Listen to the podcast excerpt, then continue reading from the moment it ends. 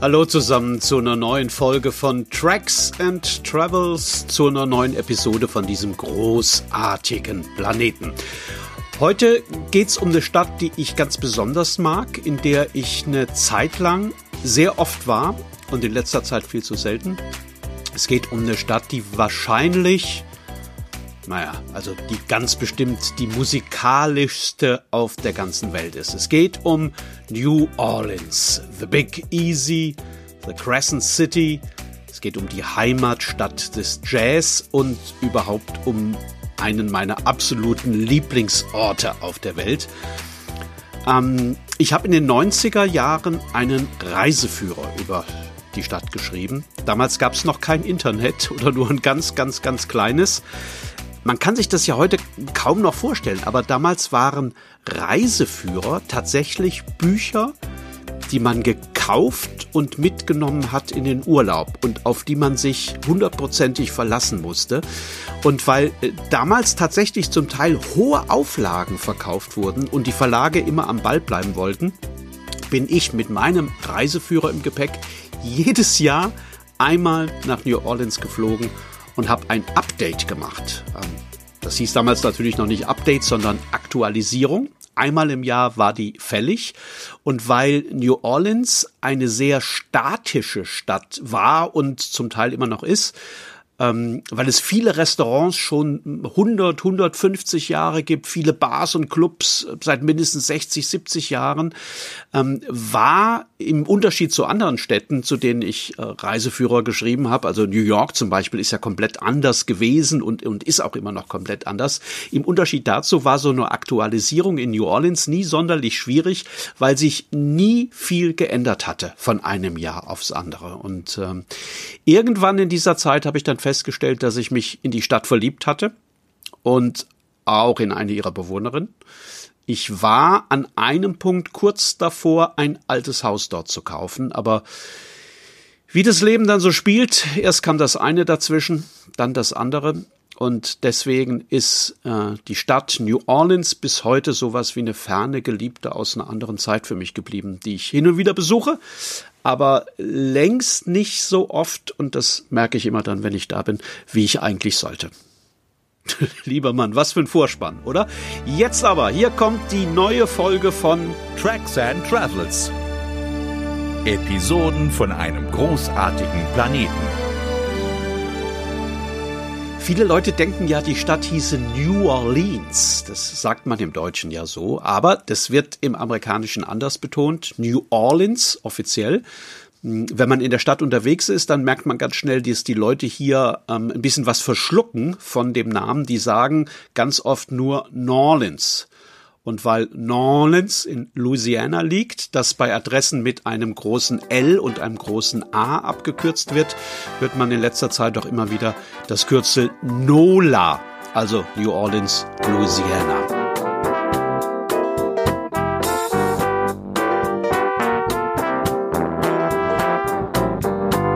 Wenn man aus Deutschland mit dem Flugzeug nach New Orleans reist, dann kommt man in der Regel irgendwann mittags oder am frühen Nachmittag an. Und in der Regel ist das erst einmal ein kleiner Schock, wenn man aus dem Flughafen rauskommt. Es ist unglaublich heiß hier über viele, viele Monate und es ist unglaublich schwül, weshalb kein Einheimischer mittags oder am frühen Nachmittag draußen ist, wenn er das irgendwie einrichten kann. Und wenn man als Besucher was richtig machen möchte, dann fährt man am besten vom Flughafen gleich ins Hotel und ruht sich da erstmal ein bisschen aus, bis die größte Hitze vorüber ist. New Orleans ist eine Stadt, die erst abends wach wird und ähm, die erst spät abends munter wird. Und wenn man ein bisschen was mitbekommen möchte von der großartigen Live-Musik, die diese Stadt zu bieten hat, dann sollte man sich seine Kräfte besser einteilen. Es kann gut sein, dass es jede Nacht sehr, sehr spät werden wird. Und es ist gut möglich, dass man das ein oder andere Mal zurück ins Hotel geht. Und es ist schon wieder so ein bisschen hell draußen.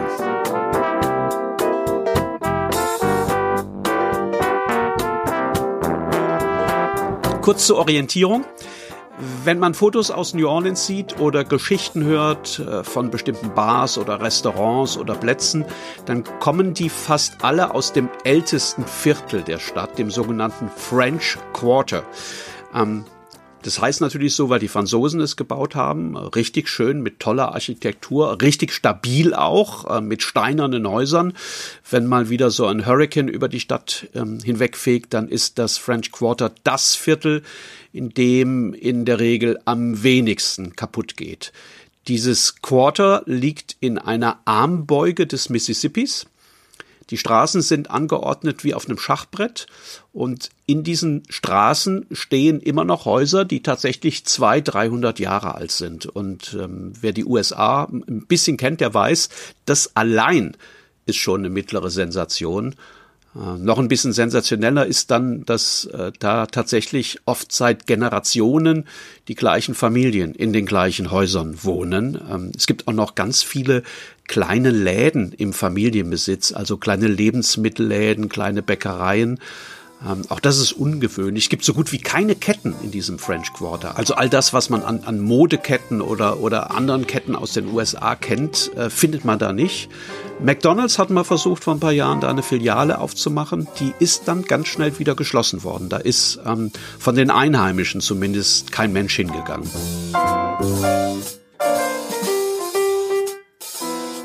Die beste Zeit für so einen Bummel durch das Quarter ist der, der frühe Morgen. Also wirklich der frühe Morgen, vielleicht so sechs, sieben, acht Uhr. Dann ähm, sind ja kaum Touristen unterwegs. Ähm, das Viertel gehört seinen Bewohnern. Die führen dann ihre Hunde aus, die kehren die Bürgersteige, die, die wässern die Blumen. Die Leute haben ein, ein Fable für äh, begrünte Balkone. Diese Balkone hängen an jedem dieser alten Häuser dran, so mit schmiedeeisernen Gittern.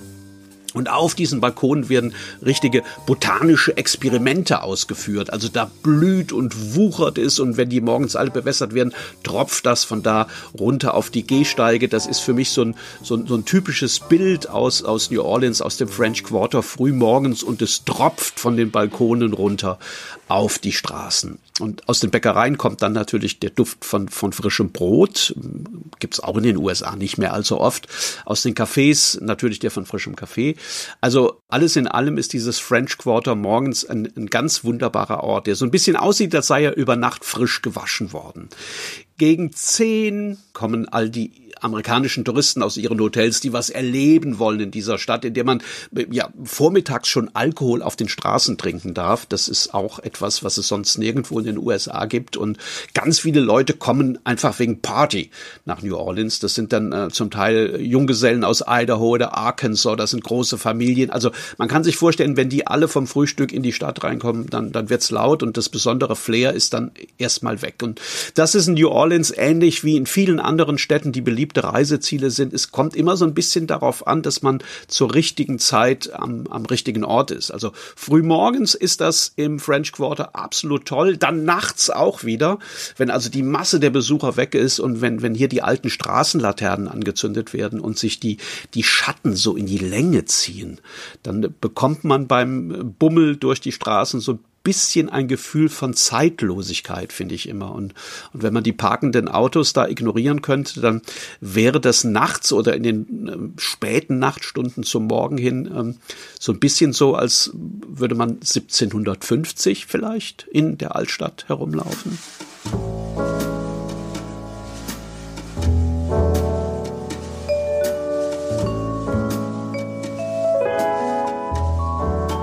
Die meisten Leute kommen natürlich wegen der Musik nach New Orleans. Der Jazz wurde ja hier in Anführungszeichen erfunden ähm, und er ist immer noch das Lebenselixier dieser Stadt. Also man kann natürlich Blues und Soul hören und Funk und Rock sowieso und Cajun und Zydeco. Es ist aber immer noch der Jazz, der zu dieser Stadt dazugehört, als, als habe es eigentlich nie was anderes gegeben. Das ist wirklich so, dass Jazz überall ist. Man hört den im Taxi auf dem Weg zum Hotel. Man hört ihn in der Hotellobby. Wenn man irgendwie die ersten Einkäufe erledigt, äh, überall Jazz aus den Lautsprechern. Tagsüber sitzen und stehen an jeder vierten, fünften Ecke im French Quarter oder Musiker und spielen Jazz. Und wenn man sich dann irgendwann abends mal in der Bar setzt oder was essen geht, dann, dann ist der Jazz in der Regel auch schon da. Also ähm, und, und das ist ja mehr als alle anderen Musikstile ähm, eine Live-Musik der Jazz, finde ich jedenfalls. Und selbst Leute, die eigentlich überhaupt nichts damit anfangen können, die werden oft und in New Orleans vermute ich mal fast immer gepackt, wenn sie diese Musik live gespielt hören.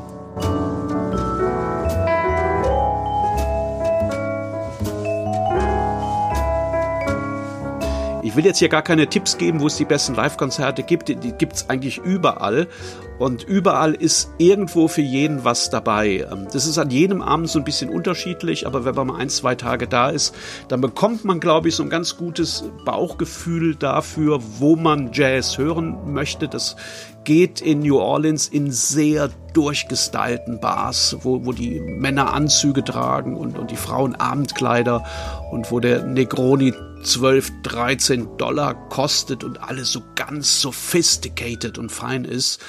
Aber es gibt natürlich auch Kaschem ohne Klimaanlage. Da kann man reingehen, wunderbare Musik hören, zwei, drei Flaschen Bier dazu trinken und äh, abtanzen. Also das ist alles möglich. Man sollte, finde ich, einfach seinen Ohren folgen. Also das ist ja alles laut. Wenn man durch die Stadt bummelt, hört man links, rechts, vorne, hinten überall Live-Musik und dann einfach auf sein Herz hören. Und, und äh, ganz bestimmt wird man ganz großartige Musik entdecken, wenn man ein paar Tage in der Stadt ist.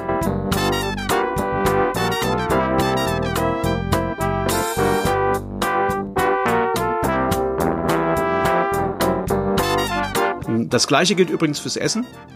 Das ist in dieser Stadt genauso umwerfend und genauso vielseitig wie die Musik.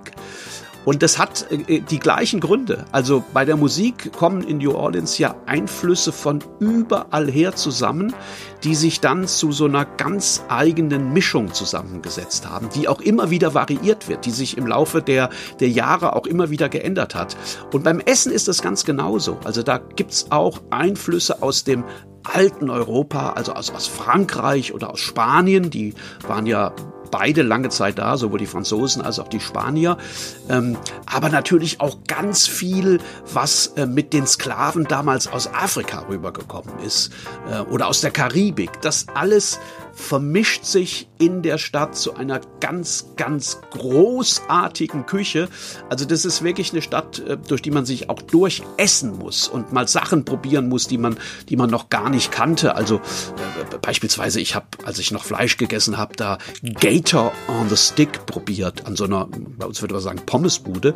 Das waren dann Alligatorenfiletstücke auf so einem Spieß. Gator on a Stick hat ganz fantastisch geschmeckt. Äh, Red Beans and Rice ist so ein, so ein typisches New Orleans Gericht, das man in der Regel über, über viele Jahrzehnte immer montags gegessen hat. Ähm, so quasi ähm, nach einem, einem Wochenende, wo man gezecht hat, wo man äh, über die Stränge geschlagen hat. Dann gab's dann in New Orleans, das war so ganz klassisch, Red Beans and Rice, also was ganz Einfaches am Montagmittag. Äh, also da gibt's ganz, ganz äh, tolle Sachen zu entdecken. Ähm, und ich merke gerade, dass ich mich völlig verzettle, dass ich jetzt von der Musik zum Essen zu Louis Armstrong zurückgekommen bin.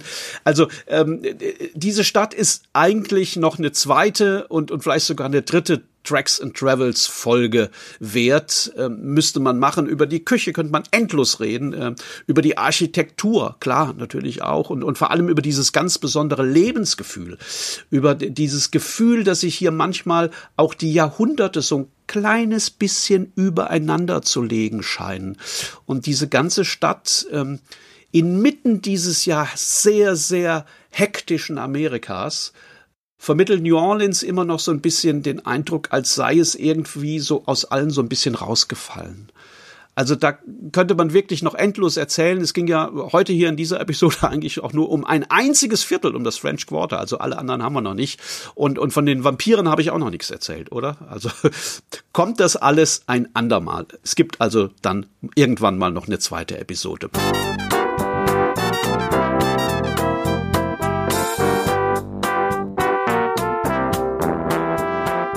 Eine kleine Anekdote will ich aber zum Schluss noch erzählen, weil sie, finde ich, sehr, sehr typisch ist für das, was diese Stadt darstellt und was man in dieser Stadt erleben kann.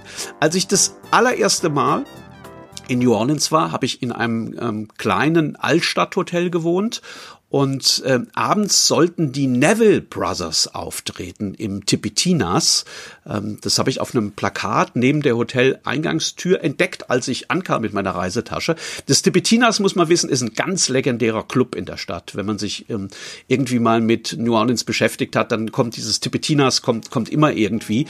Und die Neville Brothers sind natürlich eine ganz alte Musikerfamilie aus New Orleans. Ähm, habe ich damals sehr oft gehört und war natürlich absolut begeistert, als ich da festgestellt habe, die spielen genau an meinem Abend. Also als ich ankomme, spielen die da. Und dementsprechend enttäuscht war ich natürlich, als ich dann abends am Tipitinas ankam. Ähm, das liegt ziemlich außerhalb, da muss man mit dem Taxi rausfahren.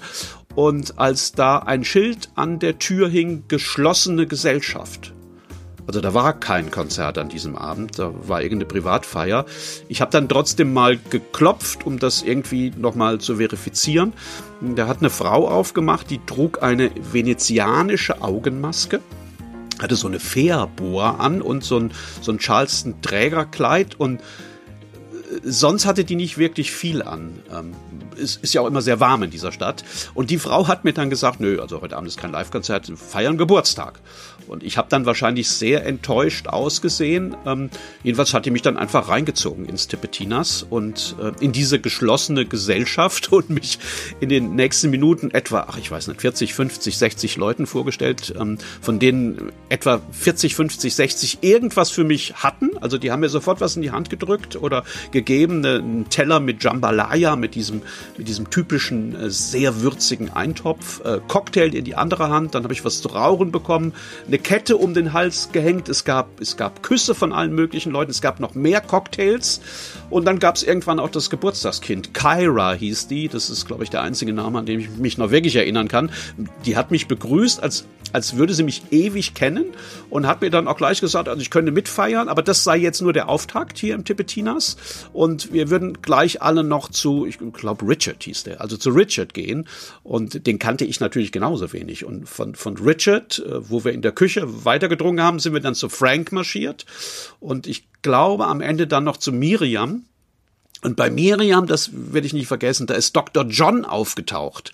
Ähm, wer sich ein bisschen auskennt mit der Musiklandschaft in New Orleans weiß, das war so ein, die große, mysteriöse Gestalt in der Stadt. Der hatte sich nach einem bekannten Voodoo-Heiler aus dem 19. Jahrhundert benannt und hat diese geheimnisvolle Voodoo-Aura, ähm, hat er sich auch immer so ein bisschen bewahrt. Und der stand dann plötzlich in der Küche im langen Bart und hat sich auf so einen Stock gestützt. Und ich, ich weiß noch, ich habe diesen Stock wie hypnotisiert interessiert angeguckt. Der Knauf oben, da war so, so ein, ein metallenes Dämonengesicht dran. Ja, also das war eine lange Nacht. Ich war morgens um sechs zurück im Hotel und habe dann ähm, nochmal genau auf dieses Konzertplakat geguckt. Ähm, tatsächlich, das stand da, 26. Mai, die Neville Brothers im Tipitinas. Also das Datum war völlig korrekt. Aber dann habe ich entdeckt, dass das Jahr gar nicht stimmte. Die Nevilles waren drei Jahre zuvor aufgetreten. Tracks and Travels. Episoden von einem großartigen Planeten. Also, ich verspreche es hier, ich mache noch eine weitere Folge über New Orleans, über diese tolle Stadt. Da gibt's noch so viel zu erzählen. Wenn ihr in der Zwischenzeit schon ein bisschen mehr wissen wollt, ähm, ich stelle in die Liner Notes hier und auch auf die Seite tracksandtravels.com mal ein paar Links ein, ähm, wo man so ein bisschen was nachlesen kann noch. Ich empfehle euch auch einen ganz, ganz tollen Radiosender WWOZ. Ähm, das ist der Jazz-Stadtsender von New Orleans. Ähm, die spielen aber auch ganz viele andere Sounds, die mit dieser Stadt zu tun haben. Also da könnt ihr 24 Stunden lang am Tag New Orleans nach Hause holen. Und weil die Stadt auch in zwei meiner Romane eine große Rolle spielt, in Donnerstags im Fetten Hecht, da spielen so, glaube zwei, drei Kapitel in der Stadt und äh, Sonntags im maskierten Waschbär, da ist der Waschsalon mit diesem verrückten Waschbär und mit dem verrückten Pianisten, der ist sogar in New Orleans angesiedelt. Ähm, die packe ich auch mal mit dazu. Vielleicht kennt der eine oder andere die noch nicht nach Lust. Ähm, jedenfalls danke fürs Zuhören. Ich hoffe, Ihnen und euch hat die neue Episode gefallen? Und wenn ja, dann freue ich mich natürlich über jede kleine Werbung für den Podcast, für Tracks and Travels. Und auf nächstes Mal freue ich mich sowieso.